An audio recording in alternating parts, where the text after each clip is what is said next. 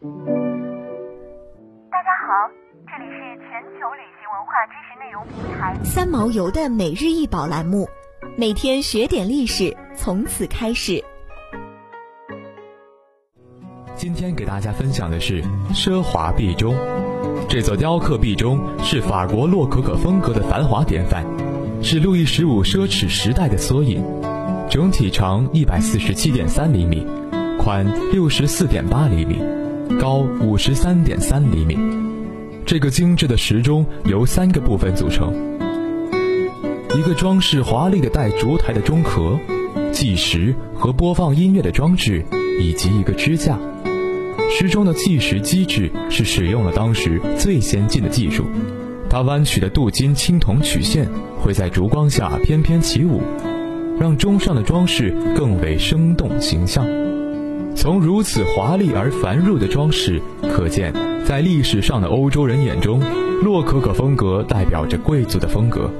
令这件实用性强的时钟物件拥有的更多的是单纯的享乐式的艺术风格。以镀金青铜制造各种如花朵般的漩涡的装饰，其繁杂程度可见，这需要众多专业的工匠协作完成。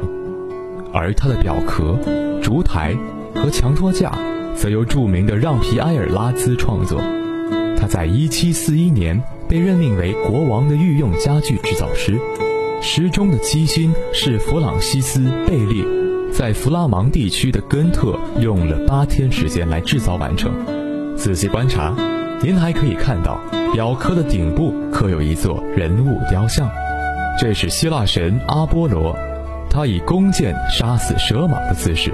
立于钟表顶端之处，而下端的时钟和壁架之间的空间，蜿蜒盘旋的装饰设计，巧妙地暗示了这只蛇蟒的家——希腊帕纳苏斯山的洞穴，在三角形的底部是宙斯的面孔，象征着时间。而赫拉则象征着婚姻和分娩。在十八世纪初，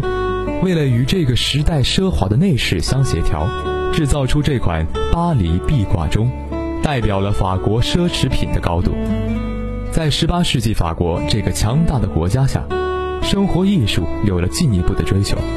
路易十五秉承路易十四对巴洛克式风格的豪华、极致奢华的法国情怀。加上当时蓬皮杜夫人的艺术风纪，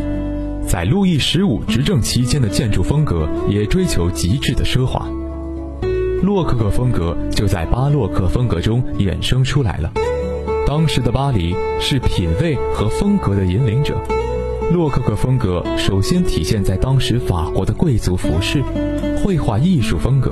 到后来几乎所有的领域都有洛可可风格的身影。法国的家具也不例外。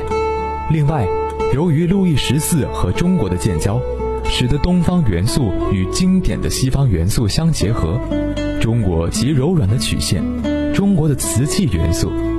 也使得法国巴洛克风格向洛可可风格的逐渐蜕变。在大航海时代的欧洲，航海业发达，家具装饰开始加入了贝壳，形成了海洋漩涡式的花纹。富饶的花朵等等的装饰物，使人感觉到步入仙境般的华丽；而东方花鸟的纹路，给人一种活泼生动的生命气息。想要鉴赏国宝高清大图，欢迎下载三毛游 App，更多宝贝等着您。